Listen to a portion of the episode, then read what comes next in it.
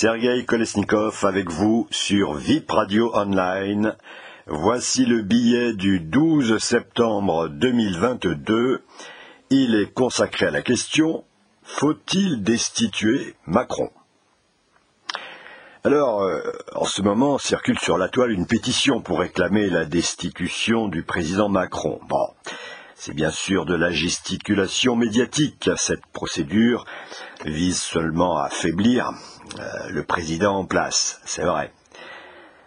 C'est vrai, mais comment nier le désarroi de nos concitoyens et la rage pour l'opinion de ne pouvoir se faire entendre? Car Macron est fortement rejeté. Quatre Français sur cinq ont voté carrément autre chose au premier tour des présidentielles de 2022, où il ne recueillait que 20% des inscrits. 27% des exprimés, mais les abstentionnistes le rejettent tout autant. Donc 4 Français sur 5 qui n'en veulent pas, et pourtant, ils vont voter à 58% des suffrages exprimés pour lui. Une sacrée performance. Aussitôt éteinte par son échec aux législatives, où il perd la majorité, et où l'on voit la percée de la NUPES et du RN, les extrêmes, qui, mis bout à bout, euh, font un score similaire à celui du parti macroniste. Alors quoi Notre démocratie est-elle folle? Le thème de l'irrationalité du vote collectif est classique en sciences politiques, euh, depuis qu'en 1785, Condorcet a énoncé son fameux paradoxe de non-transitivité des choix démocratiques et une abondante littérature, surtout mathématique, s'est emparée de ce thème. Alors c'est vrai que ces derniers temps, notre démocratie fonctionne curieusement.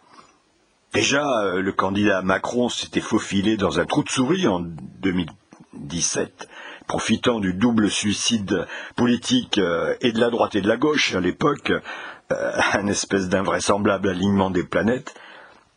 Mais encore après un quinquennat catastrophique, euh, rappelez-vous les Gilets jaunes, Macron est réélu triomphalement, même sans campagne et sans débat, par celui du, contre Marine Le Pen, euh, candidate au deuxième tour. Alors on a beaucoup évoqué en France la disparition du clivage droite-gauche depuis euh, la fin de l'époque Hollande. Et certains poussent le bouchon jusqu'à réclamer une sixième république. Ouais. En fait, c'est carrément la coupure droite-gauche qui était surtout propre à la France. Depuis qu'au sortir de la Deuxième Guerre, la gauche s'est arrimée aux communistes, eh bien, forcément, on avait la coupure droite-gauche. Dès 1974, Valéry Giscard d'Estaing est, élu au contraire sur une position centriste, affirmée, avec, rappelez-vous, son deux Français sur trois. C'est bien vu parce que, effectivement, euh, la France euh, a comme ça une attirance euh, centre, centre-gauche, centre-droit. Aujourd'hui encore, nous payons l'illuminisme de cette euh, grande figure, VGE, du libéralisme moderne. L'écroulement de notre école, bah, c'est lui, la réforme Abi, 75. Le début du grand remplacement avec le regroupement familial, c'est lui, 76, faut dire qu'il a regretté. Hein. Et pour finir, le lancement précipité et un peu utopiste euh, du système monétaire européen en 79, l'ancêtre de l'euro dont on voit bien aujourd'hui que c'est un système qui est difficilement viable en l'absence d'unification politique. Mais la fédération euh, des États-Unis d'Europe, qui en veut Et ce système nous emprisonne depuis, euh, emprisonne depuis l'énergie de nos nations européennes. Ça c'était végeux, mais aujourd'hui Emmanuel Macron, ben, c'est son héritier. Il est également brillant, et pourtant euh, d'une incompétence tout aussi incompatible avec l'exercice de son mandat.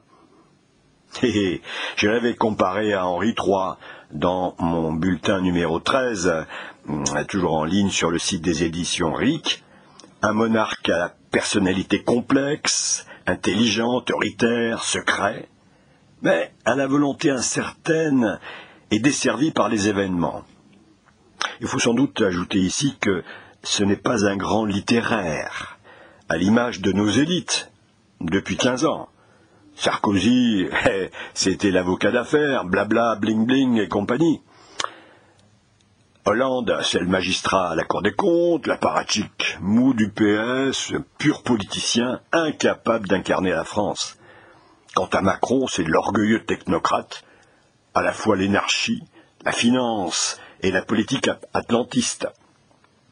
Mais pour le manque de finesse, il faut bien dire que Macron les dépasse tous.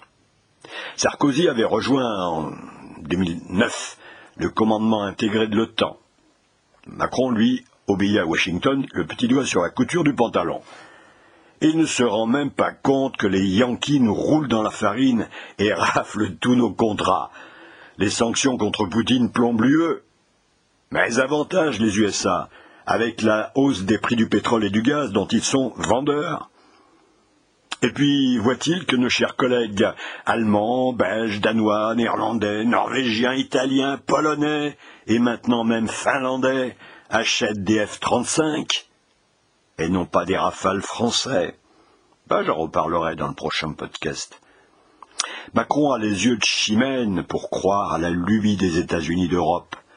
Déjà, Hollande s'était soumis aux USA, annulant la vente des Mistral à la Russie, claironnant d'ailleurs ainsi au monde entier que la parole de la France valait peanuts, à la grande satisfaction des vendeurs d'armes américains. À l'époque, d'ailleurs, euh, Macron, ancien ministre d'économie de Hollande, autorisait la vente de la branche d'énergie Alstom à General Electric. Et nous cédions aux Yankees les turbines qui équipent nos centrales nucléaires. C'est le fameux scandale Pierucci euh, qui n'a pas fini euh, de faire parler de lui. D'ailleurs, il faut lire son bouquin. On se rend compte en lisant en le lisant que la justice américaine n'a vraiment rien à envier au goulag russe. En mai 2021, c'est l'affaire des sous-marins australiens. Encore un contrat qui nous passe sur le nez. Oh, 56 milliards d'euros. Oh, c'est quand même pas mal. Merci, oncle Biden, c'est lui qui rafle la mise. En 2022, Renault doit quitter le marché russe. Alors ça faisait quand même un quart de siècle qu'on s'était, qu'on avait investi là-bas, on avait conquis 30% du marché, quel avenir, mais... Et voilà, plus rien. Bon, euh, ça sera pas perdu pour tout le monde, peut-être les Chinois. Mais le plus beau, c'est l'Ukraine. Alors là, la Macronie s'est surpassée. La bêtise au pouvoir, c'est une faute politique, je l'ai déjà écrit.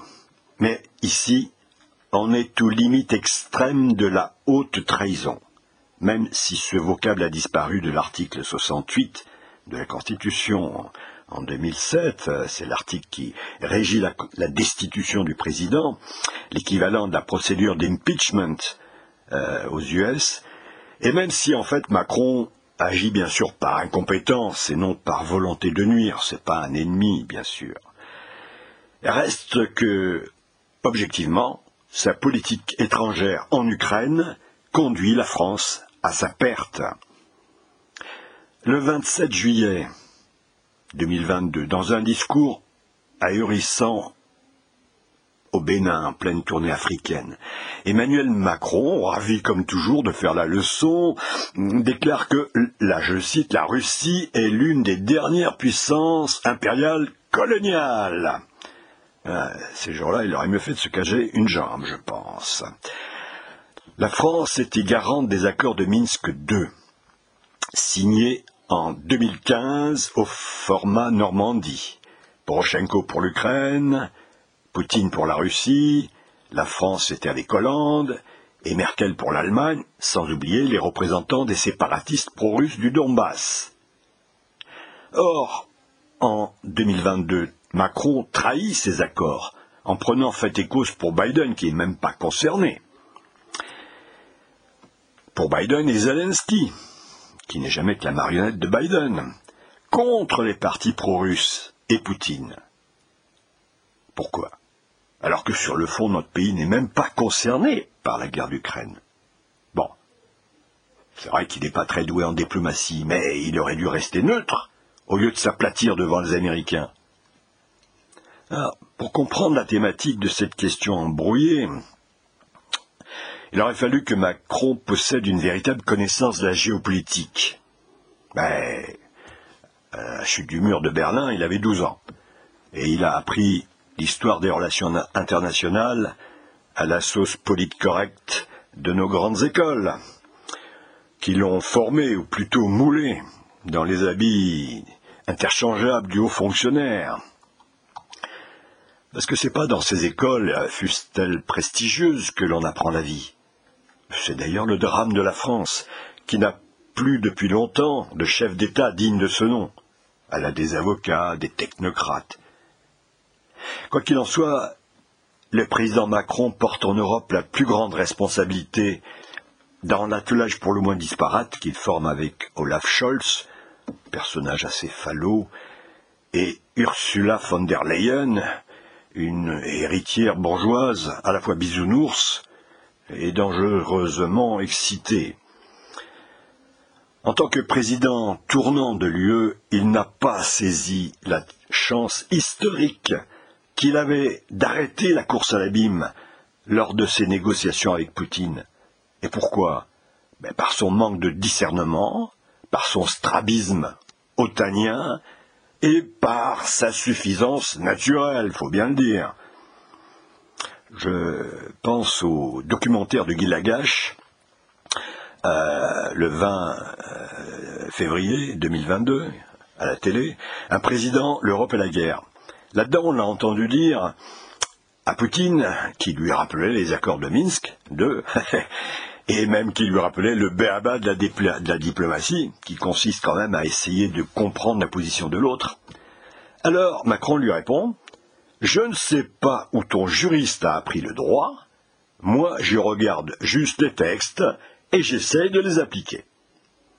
Alors là, on reste sidéré. Pour ma part, c'est la première fois de ma vie, et j'ai passé 70 ans, que j'ai eu honte de mon président. Parce que c'est non seulement un mensonge absolu, les élections promises par Minsk II dans les provinces séparatistes n'ont jamais été tenues par Kiev. Et nous en étions garants. Mais c'est aussi le degré zéro de la diplomatie. On voit même dans le film de la gâche les collaboratrices du conseiller diplomatique de Macron pouffer de rire, tout en approuvant la sortie du président. Hélas, le Quai d'Orsay, depuis Sarkozy, a pris un tournant nettement pro-atlantiste et, ne, compte pas de spécialistes du monde russe. Du coup, le président français, pas plus que son ministre des Affaires étrangères, ne comprennent ce qui se passe. Pour comparer dans son récent discours du Bénin l'intervention de Poutine en Ukraine à la colonisation territoriale, il fallait vraiment avoir le nez dans le guidon. Il fallait vraiment que Macron n'ait pour seule arme que ses seuls préjugés. Il faudrait quand même l'expliquer que les États-Unis ont bien changé depuis le débarquement de 1944 et la libération de la France. En 1991, à la chute de l'Empire soviétique, leurs dirigeants ont transformé l'OTAN, qui était un pacte de défense, en un instrument agressif de domination mondiale. Pourtant, le président Eisenhower avait prévenu ses compatriotes dès 1961, laisser trop de pouvoir au complexe militaro-industriel ruinera nos libertés. Eh bien, nous y sommes. Parce que les États-Unis ne sont plus le champion du monde libre. Non, c'est fini ça. Ils veulent étendre la Pax Americana, dominer le monde avec leur big business, leur armée, leurs dollars. Depuis les attentats de Ben Laden à Manhattan, le 11 septembre 2001, contre les Twin Towers, ils ont injecté 8 000 milliards de dollars dans des guerres et interventions militaires en Afghanistan, en Irak, en Syrie, au Yémen, en Somalie, au Pakistan, tout ça pour promouvoir, je cite, la paix et la démocratie. faisant quand même un million de morts au passage. Rappelez-vous George W. Bush, la main sur la Bible, déclarant le 20 janvier 2005, lors de sa deuxième investiture, que la politique américaine avait pour but ultime de mettre fin à la tyrannie dans le monde. C'est une citation. Ah, que c'est beau. Quelle idiotie, ouais. Il faut remonter, hélas, à Chirac et à De Villepin pour voir de vrais hommes d'État refuser d'embarquer dans la folie guerrière des États-Unis. C'était la guerre d'Irak de 2003. Cette époque, c'était celle où Chirac formait avec le chancelier Schröder un couple franco-allemand tenant d'une ligne européenne modérée. Là, il faut bien dire que c'est quand même avec eux que l'OTAN va s'élargir aux anciens pays socialistes de l'Est, en 2004 justement donc. C'est l'entrée de l'Estonie, la Lettonie, la Lituanie, la Slovaquie, la Roumanie, la Bulgarie, la Slovanie, la Slovénie, euh, dans l'UE. Les autres, Pologne, Tchéquie, Hongrie, étaient déjà entrés en 1999. Tout ça alors que l'OTAN n'a plus lieu d'exister, puisque le pacte de Varsovie a disparu avec l'URSS en 1991. Et tout ça alors qu'on avait promis aux Russes que ça n'arriverait jamais. Alors on n'y prête pas attention en Occident, alors que en Russie il s'agit d'une vraie humiliation, et pour les Russes, et pour Poutine. Poutine trop faible encore pour s'y opposer, il vient à peine d'arriver au pouvoir en 2000. Cette humiliation est d'autant plus fortement ressentie avec amertume que euh, Poutine constate que les promesses faites à Gorbatchev en 89-90 par James Baker et Helmut Kohl, ben, ces promesses ont été trahies et est obligé de voir que les bases américaines, les bases militaires américaines se rapprochent dangereusement de la Russie. Bon, en Europe, on se rend même pas compte, on ne fait pas attention, on est occupé à, nos élargissements de l'Union européenne. On ne demande évidemment pas leur, euh, leur, leur, souhait au, au, peuple européen, ça, ça se fait technocratiquement. Dès la conférence sur la sécurité de 2007 à Munich, bah, ça fait déjà quand même sept ans qu'il est au pouvoir. Poutine prévient l'Occident qu'il faut savoir s'arrêter. Mais les USA rigolent et installent leurs missiles en Pologne 2010, Roumanie 2013, ils réarment l'Ukraine 2014. Tout le monde a oublié qu'en 1962, face à une situation exactement inverse, Kennedy avait dit à Khrushchev vous enlevez vos missiles de Cuba ou c'est la guerre nucléaire. On l'a oublié parce que nous sommes plongés dans l'idéologie progressiste bisounours que nous avons intériorisée. L'Amérique c'est le bien, la Russie c'est le mal. Voir mon audioblog numéro 3. Macron, lui, il est si jeune, promotion ENA 2004, qu'il est carrément né dedans, il ne se rend pas compte de tout ça. Il faut donc lui expliquer, encore et toujours, que l'intervention russe en Ukraine n'est pas l'agression brutale d'un fou furieux. Non, elle vient de loin. Elle remonte aux tentatives de déstabilisation du pays par la révolution orange 2004, orchestrée par les USA. En effet, depuis leur victoire dans la guerre froide, la chute de l'URSS en 91, les Américains veulent affaiblir définitivement la Russie leur grand euh, ennemi pendant toute la guerre froide, ils vont s'opposer aussi à Nord Stream 2, un concurrent dangereux pour le gaz américain. Bah oui, il doublerait la capacité d'exportation du gaz russe vers l'Europe.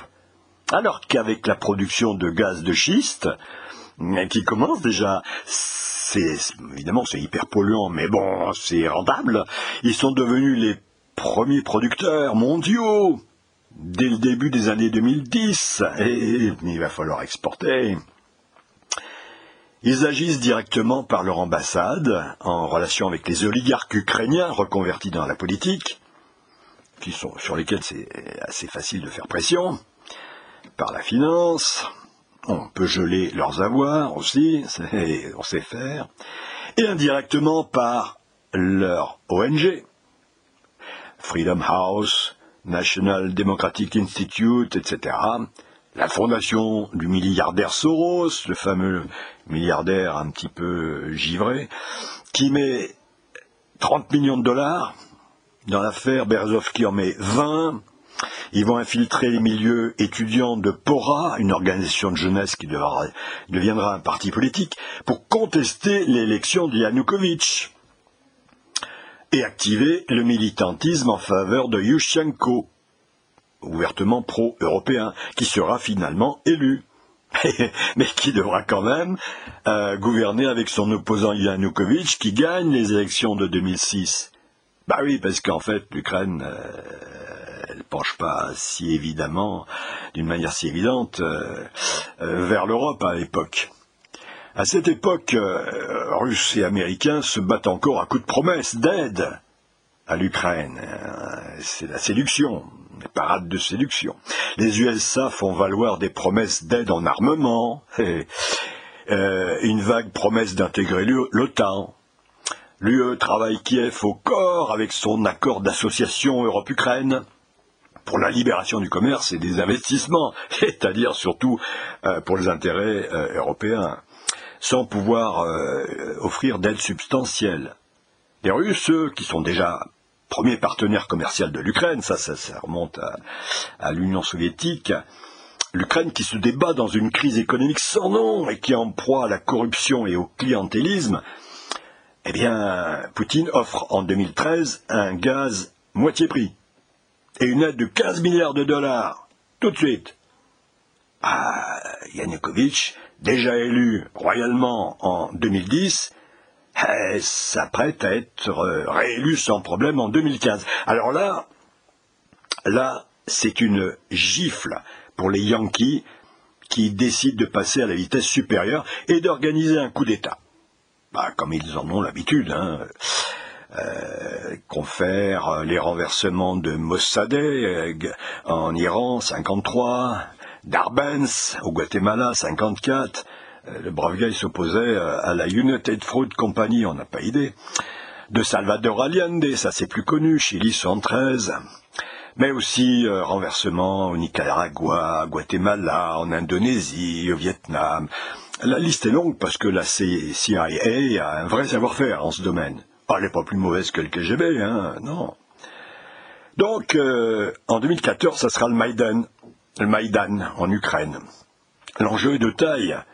Euh, selon la doctrine Brzezinski, selon laquelle l'Ukraine, sans l'Ukraine, la Russie n'est plus un empire. Alors à nouveau démarre place de l'indépendance à Kiev, le Maïdan, des émeutes euh, spontanées, entre guillemets, le week-end, pour s'opposer à la politique Yanukovych.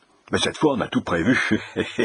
Les groupuscules néo-nazis, notamment Svoboda et Pravi Sector, ah, ça fait bien comme nom, mais c'est simplement le nom de la tribune où les hooligans encourageaient le FC Arsenal de Kiev. Euh, ces gens-là, aidés de marginaux et de repris de justice alcoolisés, se chargent d'entretenir le chaos en semaine pour quelques euros. Ça va déraper avec de mystérieux snipers qui tirent et abattent 80 personnes des deux côtés. Eh ouais, du côté police, du côté manifestant, pour semer la panique. Euh, qui sait, qui sait Des oligarques tels euh, Igor Kolomoïski, qui fera plus tard monter Zelensky au pouvoir, financent les bataillons de représailles néo-nazis. Et c'est marrant parce que euh, Igor Kolomoïski est un juif, comme, comme Zelensky. Et les bataillons néo-nazis sont carrément néo-nazis. Euh, j'avais quand même 20 000 hommes, en gros, euh, au bas mot, euh, dont les officiers encadrent aussi l'armée régulière.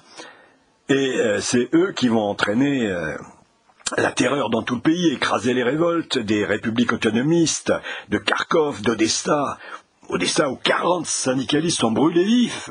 Mais en Russie, on, on s'en rappelle encore. Je me souviens, j'étais d'ailleurs à Moscou à l'époque, on voyait à la télévision, se faisait frémir d'horreur. Dniepropetrovsk, euh, aussi révolte écrasée. Les oligarques en Ukraine, il faut comprendre qu'ils sont toujours là. Ils pèsent toujours sur le pouvoir. Un oligarque, c'est un homme puissant, riche, qui a le pouvoir. Comme c'était le cas en Russie avec Yeltsin, où Yeltsin était une marionnette. Bon, maintenant, Poutine les a mis tous au pas, mais il n'y a pas de Poutine en, Ukraine. C'est ça le drame. Donc euh, c'est les oligarques qui gouvernent. Et les Américains, qui agissent carrément à visage découvert à cette époque-là à Kiev. Ils sont comme un poisson dans l'eau. Voilà Victoria Nuland, sous-secrétaire d'État qui distribue des livres sur le Maïdan et qui, en secret, interfère avec le soutien d'Obama dans la composition du gouvernement ukrainien, carrément. John McCain, parce que sur la politique étrangère, entre, entre démocrates et républicains, c'est bonnet blanc et blanc bonnet. McCain déclare le 14 euh, décembre 2013, au, plus fort des manifestations, Nous sommes ici pour soutenir votre juste cause, le droit souverain de l'Ukraine à choisir librement votre destin européen. Ben voyons, de quoi je me mêle ben, Il y a aussi l'inénérable Bernard-Henri Lévy qui se fend d'un discours romantique, comme il aime bien, avec sa chevelure, sa col ouvert. En gros, euh, mourrez pour la liberté, nous sommes avec vous. Voilà. Alors, pour parler, il est fort celui-là. Et c'est la guerre civile ils ont réussi à déclencher la guerre civile. Une grande avancée démocratique pour nos brillants chercheurs et agents d'influence. Le FMI promet de prêter 17 milliards à Kiev. Et euh, le front finit par se stabiliser sur le Donbass, où là, les, le Donbass, c'est vraiment le russe, russe, russe de chez russe, quoi. Hein, où les troupes de Kiev sont défaites et carrément désertent en masse, passant avec armes et bagages du côté russe. Ah ben oui, les jeunes Ukrainiens qui sont russes dans, l'âme, ils voient bien qui est Zelensky et, qui est Poutine. Après huit ans d'atrocités et de bombardements non-stop de Kiev, la population ukrainienne est lasse. Zelensky arrive au pouvoir en avril 2019 sur un raz-de-marée. Il est élu euh, à 75% sur un programme pacifiste. D'ailleurs. Un an et demi plus tard, l'Amérique élit Biden. Ah, ah, une aubaine pour les milieux va-t-en-guerre des USA. Excitant Zelensky, un simple comédien de profession, il l'amène à rompre, au contraire de ce qu'il avait hmm, promis au peuple ukrainien, les pourparlers avec Poutine en avril 2021, et a commencé les bombardements le 16 février 22 pour envahir le Donbass et la Crimée. Ben, C'était des mots d'ordre qu'il avait lancés quand, euh, après son élection, ça allait très très très très mal pour lui. Et l'économie ukrainienne. Le 24, c'est la guerre, tant espérée par les Américains qui pensent, les braves gens, que la Russie va s'effondrer avec les sanctions. C'est marrant comme on peut se faire quand même des, des illusions. Euh, même Napoléon Ier est allé euh, euh, dans sa campagne euh, de, Russie au nom de sanctions contre le blocus pour faire respecter le blocus continental. Alors les Yankees sont prêts à se battre. Bah oui, jusqu'au dernier Ukrainien, bien sûr. eux, ils vont pas, ils vont pas se mettre en tri militaire pour aller pour aller combattre. Non, non, pas question. Alors très vite, euh, bon là, vous l'avez vu, les forces ukrainiennes en quatre jours sont clouées au sol, commencent à être broyées. Rien ne se passe comme prévu, ni d'un côté ni de l'autre. C'est vrai que euh, Poutine attendait une victoire sans doute plus facile. Mais euh, pour Kiev, c'est une sans issue, quoi. C'est à l'évidence. Au bout d'un mois, Zelensky voudrait négocier mais les Américains, eux, c'est pas du tout ce qu'ils veulent, ils veulent faire durer la guerre. C'est leur but, d'user, d'affaiblir la Russie. Alors, après les pseudo-charniers de Timisoara en 1989, après les soi-disant atrocités commises par les formes de Saddam Hussein contre des bébés au Koweït en 1990. Après la fiole d'anthrax bidon de Colin Powell, qui, a qui était le prétexte à l'invasion de l'Irak, en 2003. Voici la mise en scène des faux massacres de Boucha, le 4 avril 2022, dont la vue pétrifie d'horreur l'opinion internationale. Alors, c'est pas que les, euh, les gens massacrés ne soient pas morts, euh, massacrés, mais la question c'est qui les a tués? Et Ursula von der Leyen euh, se rend sur place. Agonie d'horreur. L'Occident est quasiment prêt à une troisième guerre mondiale contre le nouvel Hitler et porte au nu Zelensky, hum, qu'il voit comme un héros sublime, alors qu'il s'agit en fait du vrai fauteur de guerre. Voir mon audioblog numéro 2 et voir les bulletins 17 et 18 sur le site des éditions RIC. Du coup, ça repart et ça dure pour la plus grande joie du complexe militaro-industriel américain qui doit propager les guerres pour vendre des armes et qui est déjà reparti vers d'autres marchés prometteurs comme Taïwan. Euh, L'Amérique ne souffre pas des sanctions contre la Russie, puis il est très loin des théâtres de, guerre. Au contraire, elle vend du gaz et du pétrole. Elle est leader mondial numéro, elle est leader mondial numéro un, quoi, pour la production de gaz et de pétrole. Son gaz de schiste est très coûteux, mais il devient rentable quand le pétrole quand le gaz euh, se renchérit. Et elle multiplie les exportations pour remplacer la Russie. Elle va rafler tous ces marchés, c'est génial pour elle. Elle n'est touchée que pour les engrais, pour l'engrais russe. Alors là, elle fait une exception. Bon, pas de sanctions sur l'engrais russe. Par contre, la France subit de plein fouet l'explosion des prix de l'énergie, la montée des prix alimentaires, l'endettement qui monte, qui monte, qui monte. Elle rouvre ses centrales à charbon. Tiens, c'est marrant, les écolos, ça doit leur plaire, puisqu'on ne les entend pas. Et se prépare à rationner le chauffage cet hiver. C'est ce que Macron a appelé le 20 août 2022 le prix à payer pour la liberté. Euh, je crois que nos gilets jaunes apprécieront. Euh, mais ce n'est pas tout. Les entreprises françaises ont dû quitter le marché russe après des dizaines d'années d'investissements profitables aux deux nations, qui auraient dû déboucher sur une coopération fructueuse et un rééquilibrage politique. Le paradis pour la France, mais l'horreur pour les Américains. C'est à se demander pour qui travaille Macron. La France ou les États-Unis d'Amérique? On va sans doute lui poser la question cet automne, qui risque d'être chaud paradoxalement. En Allemagne, le vice-président du Parlement, Wolfgang Kubicki, plus réaliste que Macron, demande déjà la réouverture de Nord Stream 2 pour ne pas geler cet hiver. Il est d'ailleurs pas le seul à trouver que ça suffit avec euh, les Italiens, les Anglais. Voilà tout ce qui se cache derrière la soi-disant conquête territoriale de Poutine comme l'appelle avec une naïveté désarmante et, ô combien coupable, notre si jeune président, dans son discours ubuesque du Bénin, par pur fanatisme idéologique anti-russe, sans doute. Il ne voit absolument pas qu'il s'agit d'une contre-attaque russe inévitable face à l'agressivité incroyable de l'impérialisme américain, qui s'attaque aux intérêts géopolitiques premiers de la Russie.